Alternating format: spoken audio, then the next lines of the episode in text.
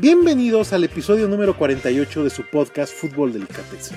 Amigos y comunidad futbolera virtual, muy buenos partidos dejó el fin de semana. La victoria del Tottenham de Mauriño sobre el Manchester City del Pep Guardiola le está dando el liderato de la Premier League momentáneamente. Tiene atrás a Liverpool y atrás al Chelsea. Prácticamente el Big Six está poniendo en orden la Premier League Solamente los equipos que están más o menos perdidos es el Manchester City, el Manchester United y el Arsenal. Pero todas las aguas están llegando a lo que hemos visto en los últimos años de la Premier League. El Big Six metido en los primeros puestos. Y el Manchester City, que llegaba con el Pep Guardiola, que había firmado la semana anterior una renovación de contrato hasta el 2025.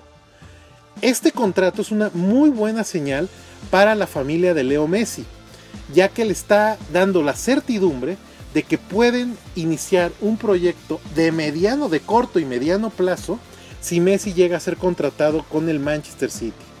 Entonces es una muy muy buena señal. Pasando al fútbol alemán, bueno, la soberbia actuación de Haaland, este joven centro delantero del Borussia Dortmund, tres goles en 15 minutos ante el Hertha Berlín, acabó el partido 4 a 2 Realmente todo Europa todos los grandes equipos europeos quieren contratar a Haaland, este vikingo de escasos 20 años, menos de 20 años me parece, que está verdaderamente rompiendo el fútbol mundial y europeo. Y ni se diga, pasando ahora al fútbol italiano, el doblete de esta joven estrella llamada Zlatan Ibrahimovic, que a sus 39 años de edad es líder de goleo en la Serie A con 10 goles y tiene al AC Milán como líder en solitario de una de las ligas más difíciles a nivel mundial. Zlatan es impresionante. Dos goles ante el Nápoles, una actuación relevante. Zlatan, eh, que así, si algo, no, su característica es no ser humilde, Zlatan le ha dicho a los periódicos italianos que va a jugar hasta los 50 años, algo que me parece imposible, pero sí tendremos a Zlatan por lo menos un par de años más. Qué físico, qué manera de estar jugando, en, como les digo, en una de las ligas más difíciles de jugar en toda Europa. Las notas malas del fin de semana, bueno, vienen del Barcelona, con dos graves lesiones de, de sus dos defensas, Piquet y Sergi Roberto, de Sergi Roberto se habla que va a estar fuera dos o tres meses y de Piquet se dice que un tiempo indeterminado por una grave lesión en la rodilla. Así es que el Barcelona va a tener que buscar en la cantera. Y no lo hizo mal. Para cuando estoy grabando el podcast ya jugaron eh, eh, su cuarto partido de la Champions League. Le ganaron 4-0 al, al, al Dinamo de Kiev los dos jóvenes centrales que presentó el Barcelona me parece que muy relevantes, solamente es, cosa de darles oportunidades. Así es que creo yo que más allá de que Piquet es una gran figura, de que Sergi Roberto más o menos es figura, creo que el Barcelona tiene que también buscar a los, a los jugadores canteranos.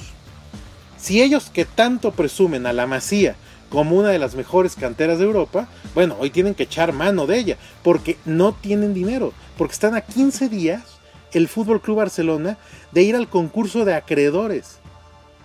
Las negociaciones de baja de sueldo hasta el día de hoy están paradas.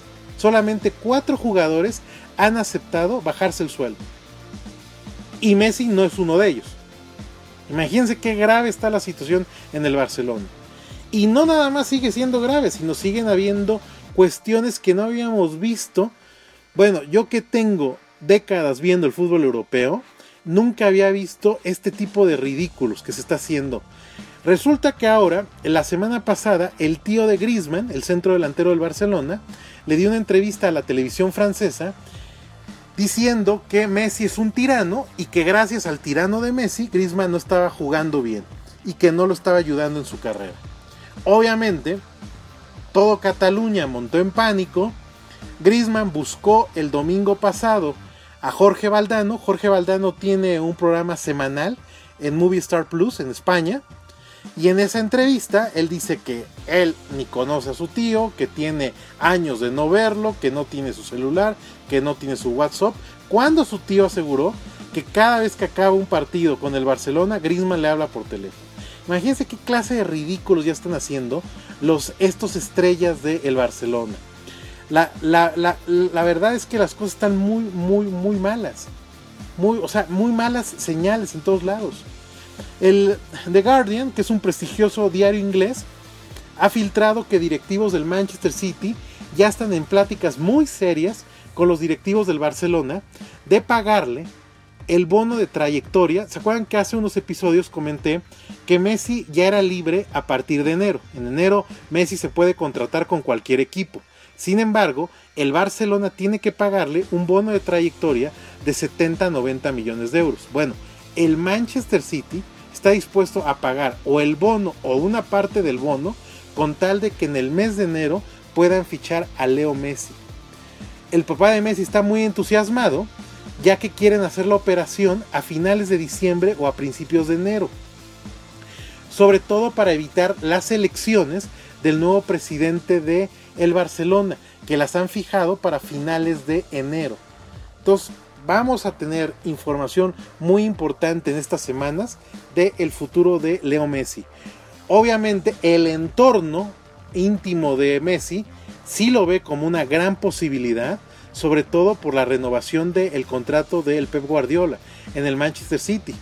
Y porque muchos de las grandes figuras del City, entre ellos el Kun Agüero y, este, y, lo, y, este, y algunas otras figuras más, han visto con buenos ojos de que llegue a jugar la es lo que resta de la temporada de la Premier. Obviamente Messi no podría jugar la Champions League con el Manchester City ya que ya empezó a jugar con el Barcelona pero sí podría jugar el resto de la campaña de la Premier League y todas las la, Copa FA de la Premier League y partidos que tenga que no sean de ámbito europeo el Manchester City. Así es que la novela no acaba. Llevábamos, llevamos año y medio, yo les diría que casi dos años, con filtraciones que cualquier club que se dice grande en Europa pues no, no las veíamos. Yo nunca, yo no he sabido que el Real Madrid llegue a ese tipo de filtraciones, que el Milán, que la Juventus, que el Liverpool, que el Manchester United. Y en Barcelona las filtraciones, pero corren. Corren y las dejan y se hace la prensa y algunos analistas buenos y otros malos opinan, este, pero filtraciones que llegan a ser reales, es, que es lo peor. Pero bueno, dejemos un poco otro episodio más de la novela del Barcelona y vayamos con el tema principal del episodio. Y hoy les voy a hablar de el Wolverhampton, equipo inglés muy tradicional que está teniendo una muy buena campaña o ha tenido muy buenas campañas que muy probablemente a final de la temporada pueda ser desafiliado de la Premier League. Para los que no conocen el Wolverhampton, se les dice los Wolves, es uno de los equipos fundadores de la liga inglesa, a finales del siglo XIX. Es uno de los equipos que tienen mucha tradición en el fútbol británico. En México se le, se le conoce bastante, ya que el delantero Raúl Jiménez eh, juega con ellos, es titular, ha destacado y hoy en día es uno de los delanteros más cotizados en toda Europa. Y se preguntarán ustedes, bueno, entonces ¿por qué el Wolverhampton lo van a desafiliar o lo van a castigar? Resulta que la presente temporada juegan 10 jugadores portugueses y un director técnico portugués, lo que no es ningún delito. La Premier League no tiene una cuota de nacionalidades que jueguen en un mismo equipo. Inclusive en años anteriores hemos visto al Chelsea con una alineación de extranjeros sin ningún jugador británico, al Arsenal, al Manchester United y no pasa nada. Todos estos individuos los representa Jorge Méndez o una empresa de Jorge Méndez. Jorge Méndez es uno de los representantes o de los hombres más poderosos atrás de los jugadores de todo el mundo. Es el actual representante de Cristiano Ronaldo, en su momento fue representante de Luis Figo, de Rui Costa y de todas las estrellas que se les pueda ocurrir del fútbol portugués de la década de los 90 y de lo que llevamos de este siglo. Tampoco es un delito. El, dueño de los del Wolverhampton actualmente es un chino de nombre Gu Wanshang, que seis meses antes de comprar al Wolverhampton, formó una empresa llamada Fosun, una empresa que se iba a dedicar a la representación y venta de jugadores en toda Europa. Obviamente, Jorge Méndez se asoció con, con este, con, este empresario chino, que es muy exitoso en todo Asia. Y este empresario chino le compró a Jorge Méndez el 20% de una de sus empresas más importantes, que se llama Gestifute. Todo iba muy bien porque iban a entrar al modelo de negocios que tenía la FIFA o que permitía la FIFA los famosos contratos TPO. Los que no saben qué son los contratos TPO eran en a partir de los 90 la FIFA permitió comprar derechos de jugadores. Esto se volvió, bueno, un caos en Sudamérica, ya que uno podía comprar el derecho de jóvenes talentos brasileños, argentinos, uruguayos, colombianos, asociados con el representante y decidir en qué equipos jugaban. Obviamente esto generó muy malas prácticas, dinero sucio, lavado de dinero, evasión fiscal, de todo hubo. El jugador más, más importante, o bueno, hubo jugadores importantes que, que han tenido contratos TPO, entre ellos Neymar, pero uno que se me viene eh, a la mente es Tevez, este centro delantero este, argentino, que cuando jugaba para Boca Junior tenía un contrato TPO, empresarios brasileños con su representante lo llevaron a jugar al Corinthians, dijeron en su momento que el Corinthians había pagado una fuerte suma de dinero por este jugador y mentira. O sea, los empresarios lo llevaron a jugar al Corinthians para que fuera un trampolín para llevarlo a Inglaterra lo llevaron al West Ham United, luego lo llevaron al Manchester United y acabó jugando en el Manchester City. Obviamente, esto generó muy malas prácticas porque, vaya, se, llenó de empresarios o pseudo empresarios que difícilmente uno podía revisar sus antecedentes y en el 2015 la FIFA prohibió los contratos TPO. Cuando prohíbe los contratos TPO, ya tenía la sociedad Jorge Méndez con este chino, Wang Wanchang, y ya tenían conformada la empresa Fosun y Gestifute. ¿Qué hacen ellos? Que se, encuentran que el negocio se les iba a caer, porque el gran negocio de este chino era invertir mucho dinero en, las, empresas de Jorge Méndez para comprar jugadores y, y meterlos a jugar en toda Europa. Pues buscaron un equipo más o menos barato en la Championship, en la segunda división inglesa, y encontraron que era el Wolverhampton. Y el Wolverhampton lo compraron por 45 millones de libras. Lo compró este dueño chino.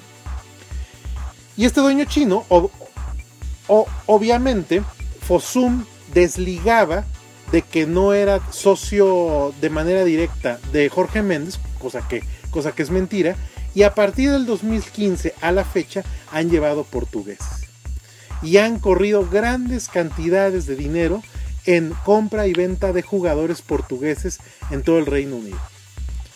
Algo que ya llamó la atención para los medios británicos. La Premier League obviamente dice que está investigando, pero no le ha entrado de fondo al asunto ya que Jorge Méndez representa a José Mourinho y a muchas de las estrellas portuguesas que juegan en el fútbol inglés. Entonces, si se llega a conocer, bueno, o si, se llega a sancionar al Wolverhampton, se van a ver afectados figuras y entrenadores de renombre que actualmente están en la Premier League y pueden sacarlos inclusive del el fútbol inglés. La cuestión es que Jorge Méndez pues tampoco es una persona tonta. Si algo tiene, ahora sí que es pelón, pero tampoco tiene un pelo de tonto.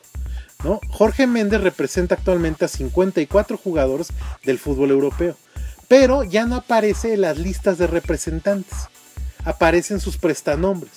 Él solamente dice a los medios que representa a Cristiano Ronaldo y sus intereses. Y que y se vende él como consultor de fútbol. Si ustedes tienen un problema estilo el papá de Messi con el Barcelona, pueden contratar a Jorge Méndez y Jorge Méndez disuelve los problemas. Varias veces Florentino Pérez ha contratado a Jorge Méndez cuando quiere un jugador determinado.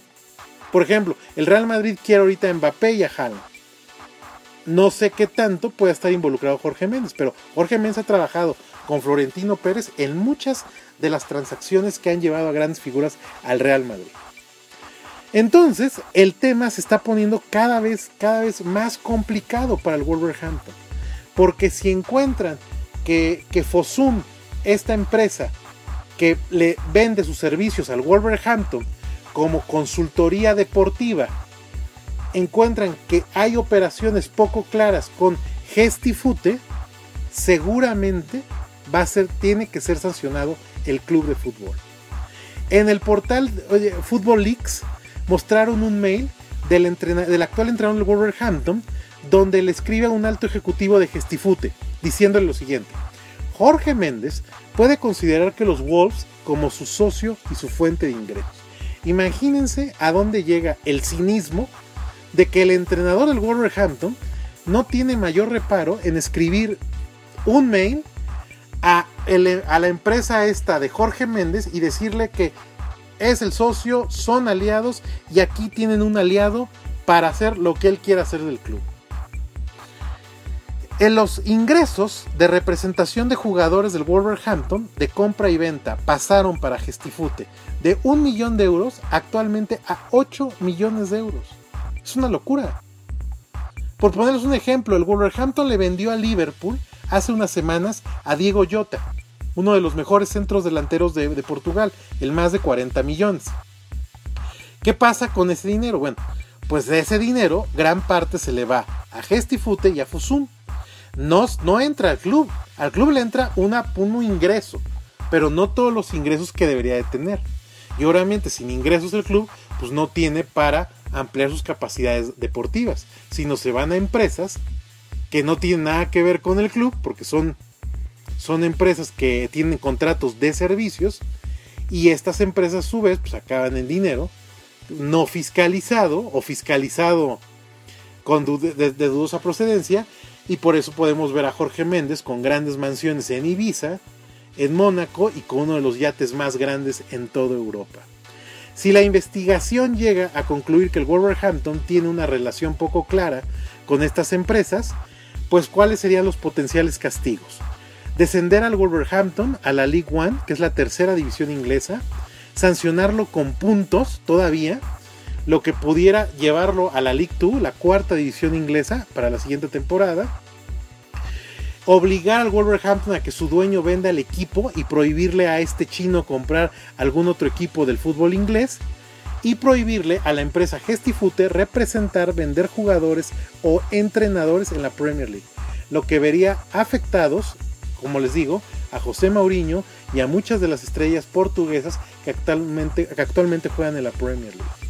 Entonces está complicada esta investigación, se está filtrando ya, inclusive hay muchos influencers que analizan la Premier League, que están presionando porque algo debe de pasar, porque ya es demasiado cínico tener a 10 jugadores portugueses en un mismo equipo y todos con la misma representación. Si les gustó el contenido de este episodio, compártanlo. Ya estamos en la plataforma de Spotify y de Google Cast, también en Himalaya, como siempre. Tenemos redes sociales, estamos en Instagram y en Facebook. Si quieren comentar del episodio o proponerme algún tema que quieran que investigue. El fin de semana quedo en enviarle vía redes sociales la infografía de los partidos que me parecen pueden ser los más interesantes de las cuatro mejores ligas europeas. Muchas gracias, bye bye.